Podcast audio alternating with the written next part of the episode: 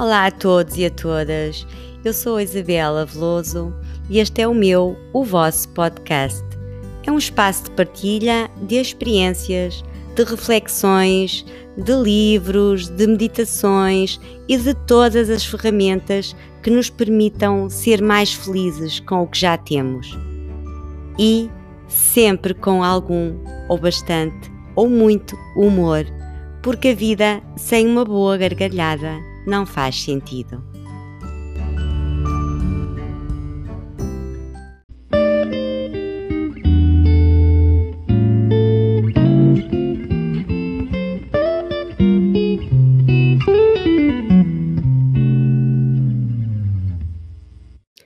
Episódio 34 Dizer o que se pensa é ser autêntica. Momentos de decisão, autenticidade e conto-lhe também o que se passou comigo. Recentemente eh, estive com uma amiga com quem já não estava desde março, quando começou o confinamento uh, aqui em Portugal. Uh, quando nos encontramos, uh, a primeira coisa que ela me disse foi exatamente o seguinte: Estás com ar cansado? Também já ouviu uh, coisas semelhantes assim do nada? Podemos pensar e tendemos a crer que esta frase é bem intencionada, de uma amiga preocupada que quer o nosso bem. Mas será que as coisas são realmente assim? Este tipo de declaração vindo de uma amiga não nos leva para cima. Bem pelo contrário, em nada ajuda, porque não é uma crítica construtiva e, e faz-nos realmente sentir o que ela está a dizer, mesmo que não corresponda à verdade, porque a nossa mente assim funciona. E de facto, assim foi. Eu ia contente, feliz para o, para o encontro com ela, que não havia há bastante tempo, é uma amiga de muitos, muitos anos.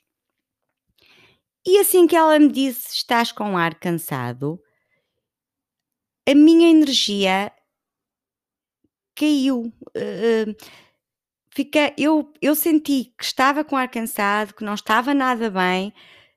Tudo aquilo vindo de alguém que eu gosto tanto ressoou em mim como uma verdade, ressoou na minha mente, a minha mente entendeu isso como se realmente fosse assim que eu estivesse. E era totalmente falso. Eu, eu, no meu caso, eu não estava nada cansada.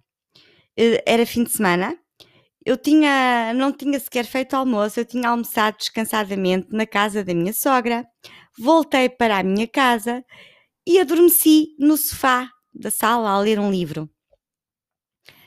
Acordei um bocado em cima da hora que tinha combinado o encontro com esta minha amiga.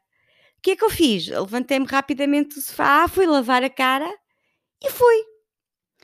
Ou seja, eu não estava cansada, eu estava com cara de quem acabou de acordar.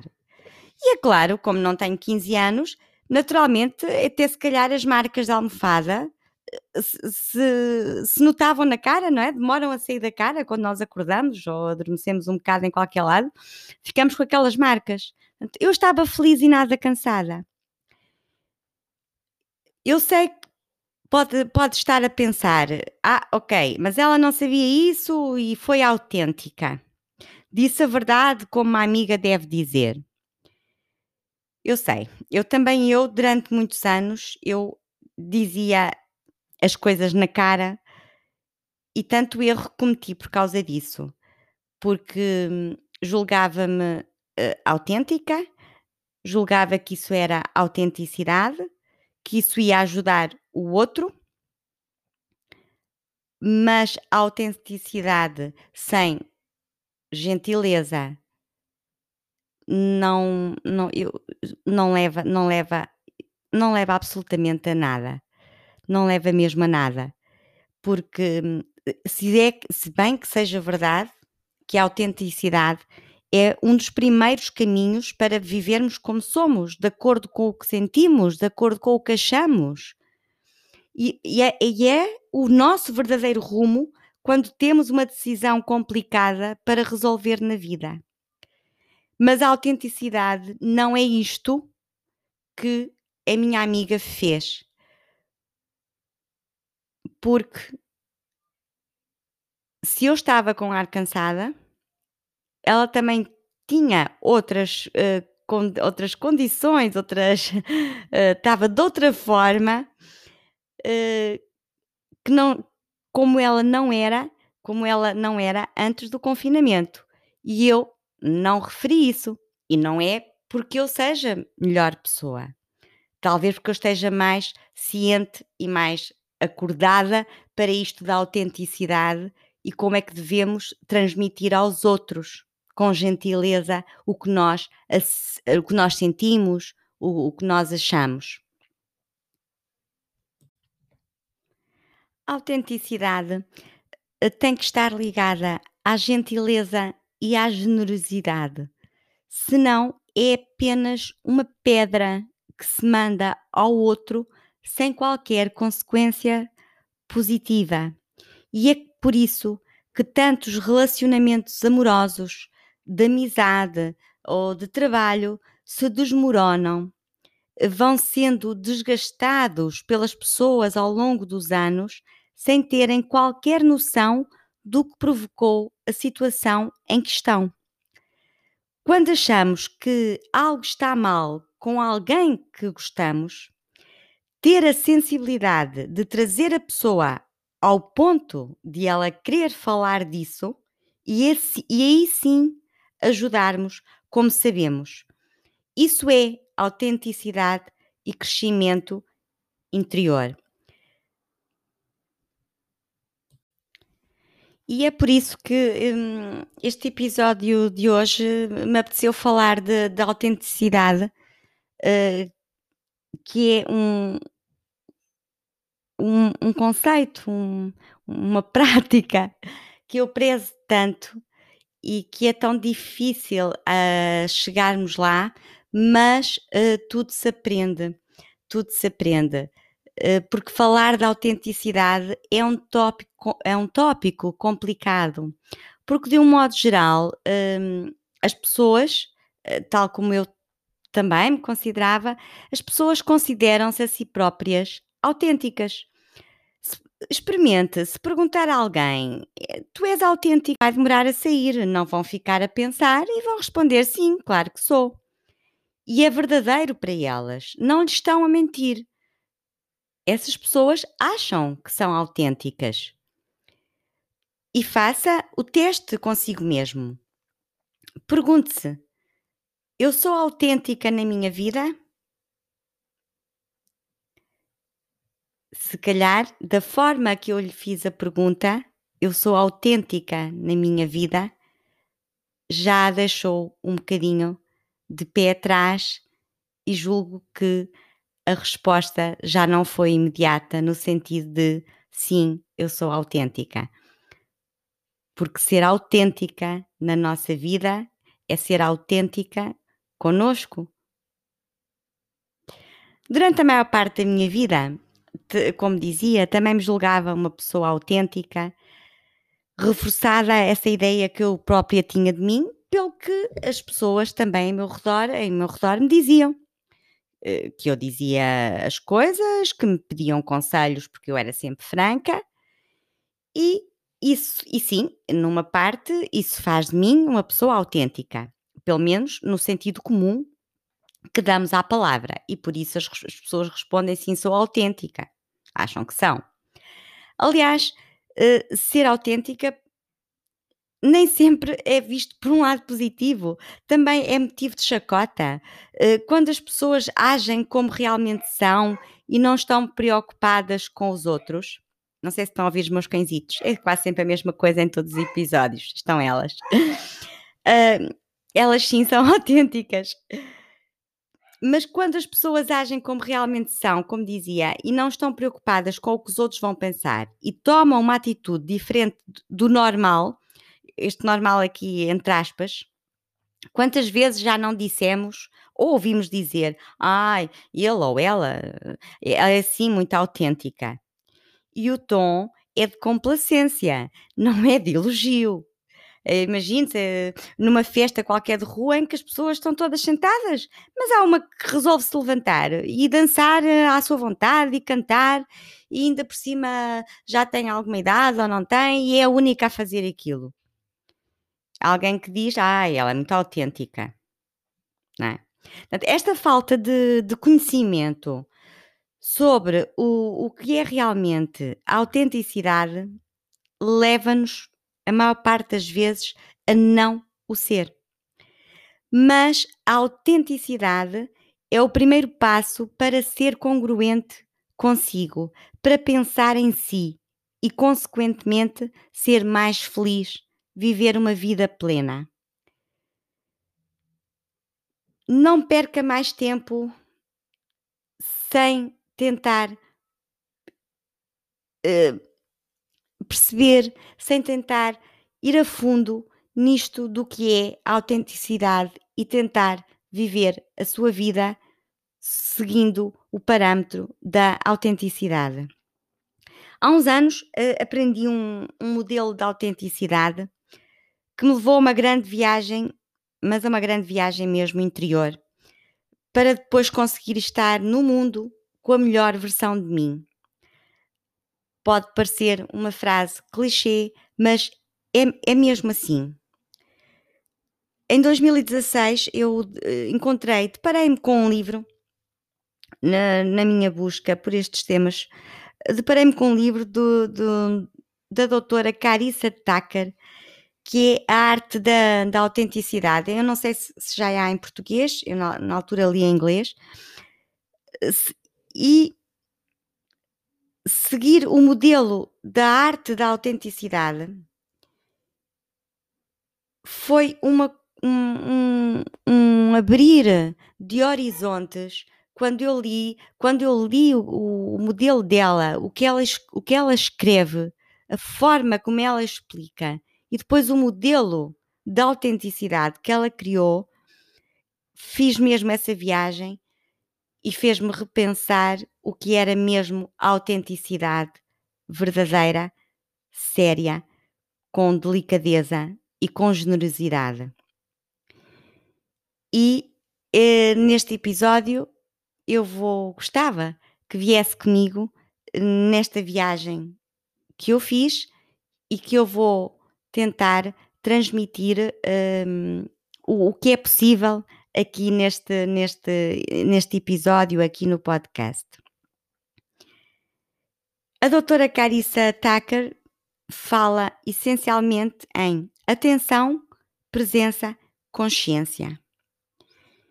E depois divide o eu esperado, o eu real e o eu ideal. E é através disto que nós vamos chegar é através deste modelo que nós vamos chegar à verdadeira autenticidade e que é tão difícil de realmente sermos e a termos. Então vamos aqui correr uma espécie de uma história que eu julgo que fica mais simples para, para falarmos destes três eus, deste modelo de autenticidade eh, fica muito mais, é muito mais prático. Um, vamos, vamos pensar que temos que tomar uma decisão importante nas nossas vidas. Uh, quantas vezes já tivemos que tomar, naturalmente. Portanto, vamos pensar que neste momento estamos com uma decisão importante para tomar na nossa vida. Uh, por exemplo, uma mudança de emprego, vou viver para outra cidade, para outro local, para outro país, um, case-me, um, a minha relação parece que não está bem, será o momento de me divorciar, ou tenho filhos. São decisões muito importantes para a nossa vida. E quando estamos perante uma destas decisões, o que é que está a acontecer conosco e dentro de nós? Dentro de nós, em cada momento de uma decisão importante, existem logo três vozes na nossa cabeça. Sim, três vozes, ou seja, três aspectos de nós mesmas e que estão a lutar entre si. A primeira voz que aparece logo é a do eu esperado, que são as vozes que vêm das outras pessoas e também ao mesmo tempo de nós, pois foi assim que aprendemos a viver. E essas vozes, vamos, vamos percorrer, por exemplo, a história de uh, queremos mudar de país. O que é que as vozes, essa voz do eu esperado, uh, nos vai automaticamente dizer? Mas porquê é que vais agora uh, sair de, de, de, Portugal, neste caso? Para quê? Qual é a necessidade? Uh, estás tão bem? Ou tens cá tudo, a tua família, para o que, é, o que é que vão fazer? Estão todos de acordo? Como é que fazem isso? Mas que ideia é essa? É? Seriam as, seria a voz logo do eu esperado. Por mais que nós interiormente estejamos a desejar ir viver para outro país, ter uma nova, uma nova experiência, as vozes, essas vozes, à partida, são as vozes que nos dizem logo: não, espera. Depois temos o eu real, a, a outra segunda voz, que é a, o que realmente nós pensamos e sentimos e também a realidade da nossa vida. Só que, isto dito assim, parecia que era fácil. Portanto, o que realmente nós pensamos e sentimos, a realidade da nossa vida, logo decidimos facilmente e com autenticidade. Mas não. Este eu real é ainda muito mais complicado, porque é aqui que não temos a certeza, porque pensamos muitas coisas diferentes para decidir. E quando a decisão que pensamos tomar é muito difícil, andamos a, a flutuar, a viajar entre estas duas vozes, as vozes do eu esperado e as vozes do eu real, e não conseguimos sair daqui. Ou tomamos a pior decisão, ou não tomamos nenhuma, e certamente vai correr mal. A angústia, a infelicidade vai instalar-se cada vez mais. E felizmente temos a terceira voz, o eu ideal. Felizmente que a temos, mas infelizmente não costumamos usar. Continuamos a flutuar, flutuamos e estamos sempre entre o eu esperado e o eu real. E não saímos daqui. Se ouvir o seu eu ideal, a decisão que tem de tomar será muito mais congruente consigo, será a que a fará mais feliz? Agora, a grande, a grande pergunta é como fazemos isso? O eu ideal faz-nos uma pergunta que vai mudar toda a nossa perspectiva, que nos vai liderar para sermos melhores. E a pergunta é: quem posso ser eu no meu melhor? Melhor pessoa? mais bem disposta, mais paciente? Quem seria se pudesse estar no seu melhor? Eu vou contar um momento complicado da minha vida é, que vai trazer, se calhar, muito mais clareza a isto, em que flutuei entre eh, o eu esperado e o eu real sem conseguir tomar a, decisão certa e atempadamente. Na altura não tinha estas ferramentas, eh, não estudava nada disto, não fazia estas viagens interiores, não tinha ferramentas, não tinha mentor, não tinha nada. Eu tive a minha filha com 32 anos, uma, uma idade já depois de já estar a ter acabado o curso, ter começado a trabalhar, tudo aquilo.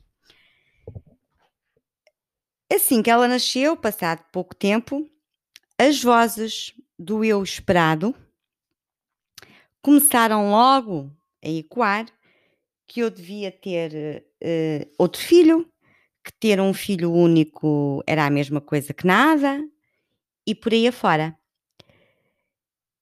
E essas vozes do eu esperado tanto, tanto da minha família como do, de amigos que me levavam a, que, a eu ter outro filho. Certo é que as gravidezes não me corriam bem e eu tinha abortos espontâneos logo muito cedo. E eu continuava a tentar porque eu estava a cumprir com o que essas vozes uh, me diziam. Já as vozes do meu eu real diziam-me que eu não devia engravidar mais, que só estava a fazer mal a mim própria. O meu eu real estava a ser torturado aqui. Se, se eu tivesse as ferramentas e o conhecimento necessário na altura para pôr na equação o eu ideal, agora sei que as vozes me diriam, eu teria tomado uma decisão acertada muito antes de ter passado por tanto e tanto sofrimento. No meu melhor, no nosso eu ideal, nós somos muito mais claras naquilo que vamos e naquilo que não vamos aceitar. E é isto que é autenticidade. Por isso é que me é tão cara, tão importante, é tão autêntica, passo a redundância. E esta pergunta do, do eu ideal não é uma daquelas coisas motivacionais. Isto é uma ciência, está comprovado cientificamente. Esta pergunta, quando nos perguntamos a nós quem seríamos no nosso melhor, muda efetivamente a neuroquímica do cérebro na direção de mais positividade, o que, o que nos permite pensar melhor. É o eu ideal que vai ajudar a resolver a luta do eu esperado com o eu real. Claro que nem todos os momentos estressores da vida podem ser resolvidos, isso é um engano. Mas mesmo assim, podemos ser o nosso melhor, mesmo em situações completamente devastadoras. Entender e praticar a verdadeira autenticidade é o caminho e existem ferramentas para, para o chegar lá e assim chegarmos a, chegarmos a sermos mais felizes, porque este é que é o caminho.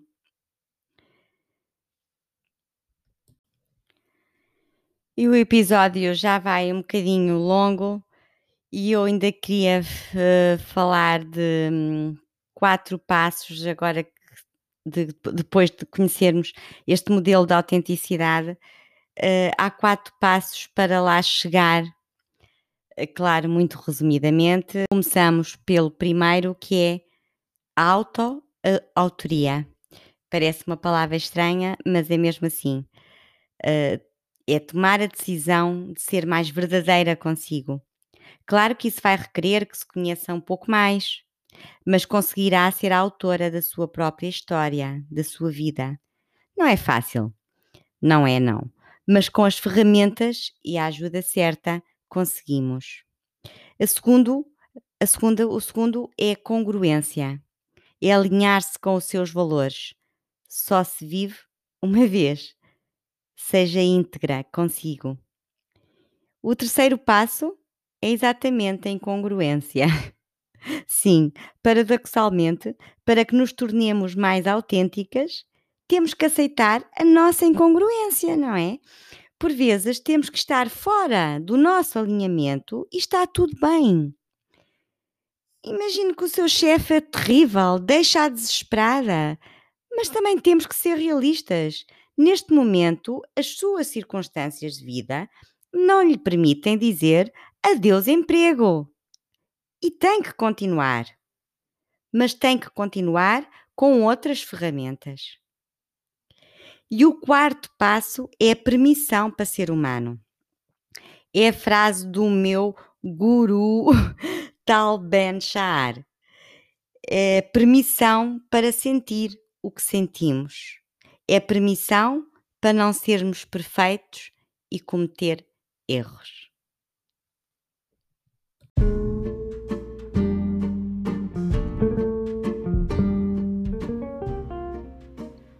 Obrigada por ouvir, espero que tenha gostado e que leve algo daqui consigo. E se assim foi, eh, peço-lhe que ajude este podcast a chegar a mais pessoas. Uh, partilhe, subscreva o canal e caso esteja a ouvir na Apple Podcast, pode dar-me uma estrelinha. Até ao próximo episódio. Paz, tranquilidade e felicidade.